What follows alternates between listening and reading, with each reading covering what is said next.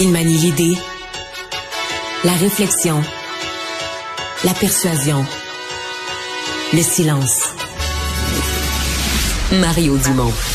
Informé, cultivé, rigoureux. Il n'est jamais à court d'arguments. Mario Dumont. Pour savoir et comprendre. Bonjour tout le monde et bienvenue à l'émission. Bon mercredi. On va, au cours des deux heures qui viennent, vous résumer cette journée en actualité. Je parle tout de suite d'une nouvelle de, dernière heure. Euh, le bureau de circonscription, ça, s'est passé la nuit passée. La nouvelle est sortie tout à l'heure en après-midi. Le bureau de circonscription, le bureau de comté, pas de campagne, le bureau de circonscription d'Enrico Ciccone, euh, qui a été vandalisé, défoncé, cambriolé. Euh, au cours de la nuit, on dit que monsieur Chigone avait reçu déjà, le député libéral de, de, Marquette, avait reçu déjà des menaces au cours des derniers jours. Donc, ça s'ajoute dans tout ce dossier euh, des menaces, de la sécurité des élus, etc. Et donc, euh, ben voilà. Donc, la police dit, eh bon, on va enquêter là-dessus, essayer de comprendre ce qui s'est passé, mais euh, c'est une couche qui s'ajoute. Et je vous dis tout de suite qu'on va recevoir dans l'émission, dans à peu près une demi-heure, la photographe Heidi Ollinger qui est bien connu pour euh, sa série de photos euh, sur des politiciens russes, et vous le devinez. Euh, elle a fait des photos de Mikhail Gorbatchev dans sa longue série à l'époque de Boris Yeltsin, sa longue série de photos de politiciens russes, qui l'a qui l'a rendu célèbre d'ailleurs. Donc, elle va être avec nous pour nous parler de ses souvenirs de, de Michael Gorbatchev, qui est décédé hier à l'âge de 91 ans. Tout de suite, on rejoint l'équipe de 100% Nouvelles. Et voilà, c'est le moment d'aller retrouver notre collègue Mario Dubon. Bon après-midi, Mario. Bonjour. Euh, on en parle depuis euh, surtout les, deux dernières heures. Menaces à l'endroit de Marois Risky, euh, bureau de comté d'Enrico Ciccone qui ont été vandalisés la nuit dernière. D'ailleurs, il va nous expliquer qu'est-ce qui s'est passé à l'intérieur de son bureau dans la circonscription de Marquette. Nous lui avons parlé un petit peu plus tôt. On va écouter un extrait. Ils n'ont pas passé par la porte, ils ont défoncé un mur mitoyen dans un autre bureau. Alors, ils ont passé à travers le, le, gyps, euh, puis ils ont, vidé là, tous nos ordinateurs portables. Euh, par chance, moi, j'avais mon ordinateur portable avec moi, mais ils sont sortis aussi avec le serveur qui contient toutes les données, les images de nos caméras euh, de surveillance. Alors, ils savaient où aller. Ils sont sortis avec la petite caisse également. Ils ont ouvert tous nos classeurs qui sont barrés à clé.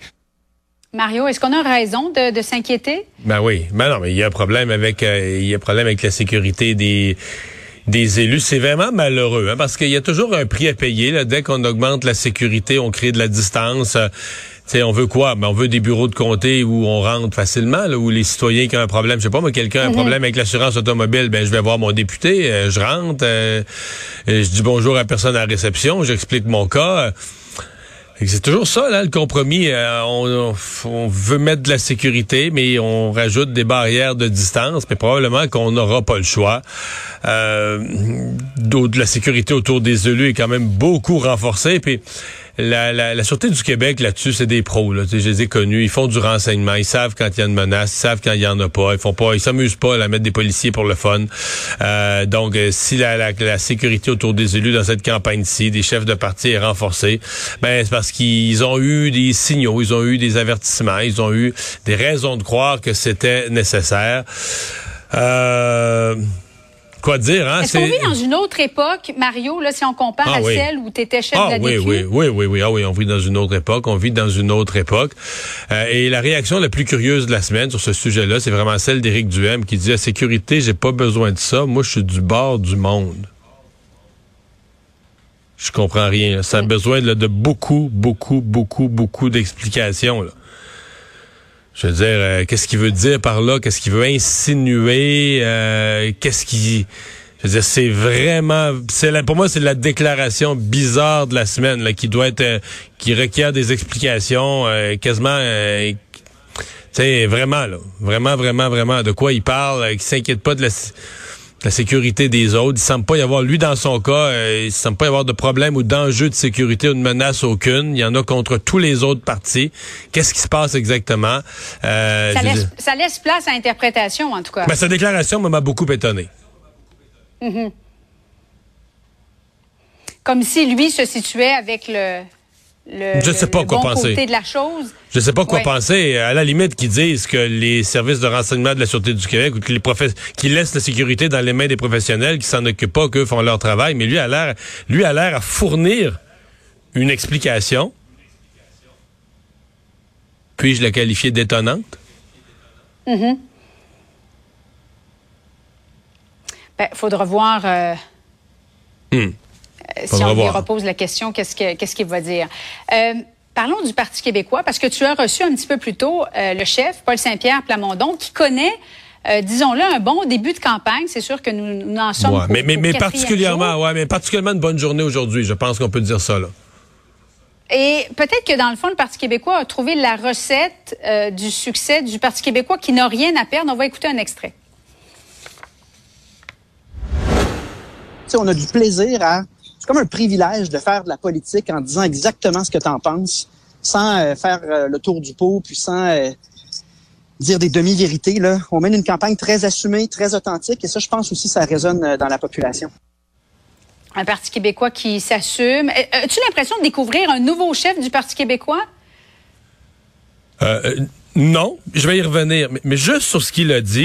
La première Oui. moitié, elle est vraie. Là. Dit que le parti fait, ils font campagne comme un parti qui s'assume, ça c'est indiscutable.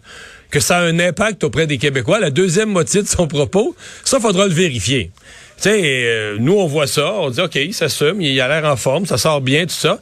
Est-ce que ça va sais, on a déjà, vu- déjà vu ça, des bonnes performances oratoires, puis l'aiguille des sondages bouge pas. Là, il se passe rien, les gens voient passer ça. Puis, fait qu'on va voir, est-ce que, est-ce que ça marque l'esprit des gens? Est-ce que ça donne des résultats?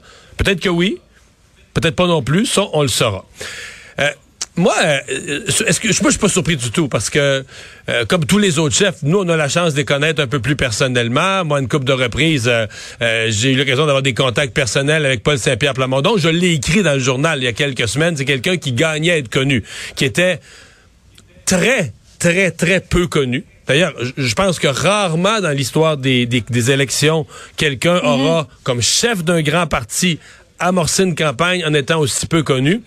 Donc, je suis pas étonné qu'en le découvrant davantage, les gens, euh, ils voient, il est pas parfait, là, mais que les gens, ils voient des qualités qu'on aurait peut-être sous-estimées avant. Moi, je suis pas étonné de ça du tout. Et cette mesure pour contrer l'inflation, un chèque pouvant aller jusqu'à 1200 dollars pour ceux qui en ont davantage de, de besoin, ça irait même jusqu'à la, la classe moyenne. Est-ce que tu trouves que c'est une meilleure mesure pour contrer l'inflation qu'une baisse d'impôts, par exemple? Ben, moi, je trouve ça brillant en termes d'administration publique, puis je trouve ça efficace politiquement aussi. Parce que en termes d'administration publique, c'est sûr que c'est simple, mais tu sais, politiquement, toute sa logique, là, tout est. Tu sais, quand tu dis capsuler en peu de choses, quelque chose qui ramasse tout le monde à la gratte, là, un, il aide pas les plus riches. Deux, comme on dit, simple d'administration. Trois, il se fournit une logique en disant, regarde, l'inflation fait rentrer de l'argent dans les poches du gouvernement. Je nomme ça, et je donne un nom, des trop perçus, puis je retourne ces trop perçus au monde. Fin de l'histoire. Et dans la perspective d'un parti un peu plus à gauche, où est le Parti québécois, euh, moi, je suis pas nécessairement d'accord avec ça, mais dans sa perspective, ça tient la route aussi parce que euh, les baisses d'impôts, évidemment, c'est une mesure un peu plus à droite, c'est une mesure qui encourage l'économie, qui a des ses avantages, mais oui, dans certains cas, les baisses d'impôts peuvent être euh, globalement plus profitables aux gens à plus haut revenus, ce qu'ont proposé la CAQ, les libéraux, les conservateurs. Et là, Québec solidaire, il a ouvert une porte avec leur affaire là, que les repas au restaurant détaxés, le linge détaxé, là, La le TVQ, linge ouais, de suspendre la TVQ. suspendre la TVQ sur, tu sais, le linge. Oui, c'est vrai qu'il y a du, il y a des vêtements, là, des habits pour enfants qui sont du vêtement essentiel. Mais je veux dire, euh, je veux dire, j'ai, quelques amis quand ils vont s'acheter une nouvelle paire de souliers, une nouvelle chemise, ou euh, c'est parce que c'est la dernière mode, c'est pas parce qu'ils sont à court de, de, de, de s'habiller, tu comprends, euh, pour pas avoir froid, Ouais. pour pas vivre des engelures. Donc, euh, le Parti québécois va aider des gens euh, très riches, des, des gens à haut revenu. Alors moi, je trouve que politiquement, Paul Saint-Pierre Blamondon là, enfile l'aiguille, et seul dans son camp sans en faire un gros cas, tout en maintenant à dire non, non, non, moi c'est d'abord la langue, moi c'est d'abord l'indépendance du Québec, mais sur la question du pouvoir d'achat, avec quelque chose de simple, il enfile l'aiguille. Moi j'ai trouvé que... Non, moi je trouve qu'il a une excellente journée, d'autant plus qu'il a recruté le candidat, le candidat qui avait questionné les woke. Anti-woke? Anti, ben, même, même pas anti-woke, qui avait bénévole. questionné les woke, qui avait questionné, les woke, qui avait dit qu'il avait aimé la, la chronique de Richard Martineau. qui a été exclu euh, Ma- Manu Militari de. Québec solidaire, ben le Parti québécois le recrute. Donc euh, non, c'est euh, tu sais euh, Je vais te dire une affaire, là, dans la, dernière année, depuis le début 2022, des bonnes journées pour le PQ, on les compte ses mm. doigts de la main, mais ça en est une. Euh, en terminant, GNL Québec, Éric Duhem qui répète son appui au projet. François Legault vient aujourd'hui pour la deuxième fois refermer la porte au projet en disant on va présenter là, un projet d'énergie euh, propre, là, ça viendra durant la campagne. Est-ce qu'Éric Duhem fait bien de, de, de remettre ce, dossier-là dans, la campagne électorale, selon toi, Mario? Éric Duhem. Éric Duhem est pour euh, au Québec l'exploitation de nos ressources naturelles, euh, incluant les ressources, les, les, ressources pétrolière ou gazière. Moi, personnellement, je suis sûr qui pense qu'on s'est bâti autour de ça au Québec, un discours un petit peu théorique. Là, on, on dit on veut plus toucher à ça. Voyons, il y a des, il y a des stations-service à tous les coins de rue pour vendre du pétrole importé.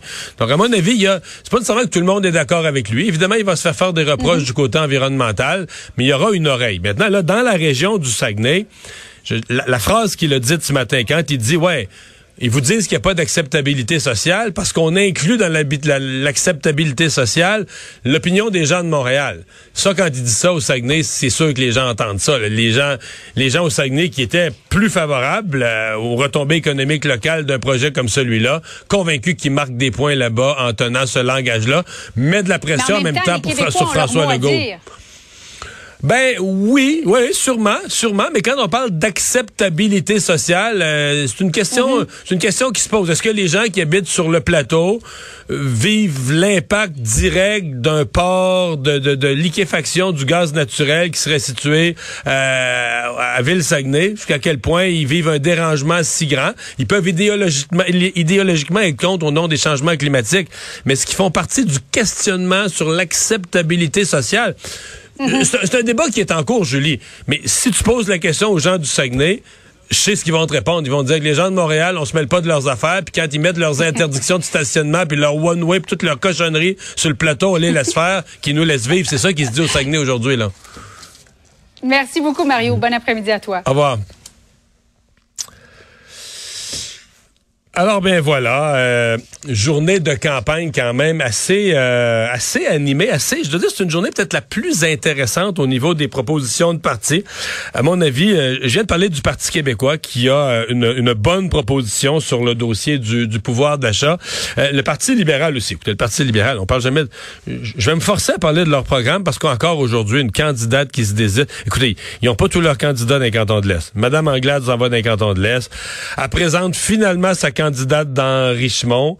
Euh, puis là, c'est celle de Mégantic qui démissionne qui quitte ses fonctions de candidate. Fait que là, t'as encore un trou dans la région, alors que la chef est là, puis t'espérais présenter, d'avoir tous tes candidats. Donc, euh, vraiment, vraiment pas simple. Ceci dit, Mme Anglade a quand même touché sur le plan euh, de la, des, politiques, du programme, euh, un sujet intéressant. Là. sais, ça fait un bout de temps qu'on parle de ça. Moi, j'ai toujours été très favorable à ce qu'on ait dans les écoles des programmes à vocation particulière, des sports-études, des arts-études, musique-études, théâtre, des parce que les jeunes qui sont passionnés dans un domaine peuvent trouver ça plate l'école, mais s'ils font partie de l'équipe de hockey, de l'équipe de football, de, de, la, de, de, l'orchestre de l'école ou en faisant de la musique, etc. C'est une motivation. Puis donc tous ces programmes spécialisés, moi, moi j'ai toujours trouvé que c'était un gros plus. Et un des reproches qu'on faisait récemment, puis surtout les gens qui cherchent une vision plus égalitaire de l'école, disaient mais c'est quasiment rendu comme des écoles privées, notamment parce que ça peut coûter tu dis l'école publique, c'est gratuit. T'inscris ton jeune en sport-études dans une école publique. L'inscription à l'école est gratuite mais on va charger mes 2000 pièces pour le programme sport-études. Dans certains cas, c'est plus. Donc, Madame Manglade annonce un programme pour financer, donc pour euh, payer à la place des parents. Est-ce qu'il faut payer à 100% Est-ce que tu allé trop loin? on pourra avoir une discussion là-dessus. Mais certainement qu'elle touche un point sensible en disant que euh, au ministère de l'Éducation, on financerait dorénavant les programmes à vocation particulière euh, pour pour les élèves. On vient de parler d'Éric Duhem avec GNL Québec lance un débat qui est bien bien bien euh, réel. Donc, un peu partout, un peu sur tous les fronts, les partis qui font des propositions. Québec solidaire qui est allé euh, dans le transport en commun avec tout un plan de transport à Québec. Je l'ai pas étudié dans le détail, mais ce que j'ai vu à première vue, c'est que c'est vraiment un plan de transport pour Québec. Euh, oubliez ça pour Lévis, là. Euh, et ça, à mon avis, c'est pas un petit reproche. Là. Je veux dire, si on faisait un plan de transport pour Montréal, mais qu'on laissait tomber Laval, la rive sud complètement, on dirait, mais voyons, c'est les banlieues. Et là, Québec, c'est sur deux rives et la ville de Lévis, le grand Lévis, se développe à un rythme effarant. C'est pas, je pense qu'il faudrait vérifier. Je pense que Lévis, c'est la ville quasiment qui a la plus grosse croissance, une des villes qui a la plus grosse croissance au Québec. Puis comprenez-moi, croissance économique, croissance de population.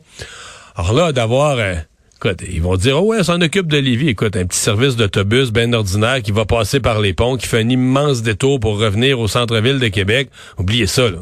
Ça. C'est pas, c'est minimaliste. C'est par rapport au statu quo, c'est une amélioration marginale. Donc essentiellement, c'est pas de transport en commun pour la rive sud de Québec. Alors euh, j'ai hâte de voir quels vont être les, les commentaires, mais c'est un, un, plan de transport ben, qui inclut le tramway, là, la réalisation du tramway actuel, etc. Une deuxième phase au tramway, des autobus supplémentaires, mais qui est surtout axé sur le Québec, Québec, là, euh, pas très généreux pour ce qui est de la rive sud de, de Québec.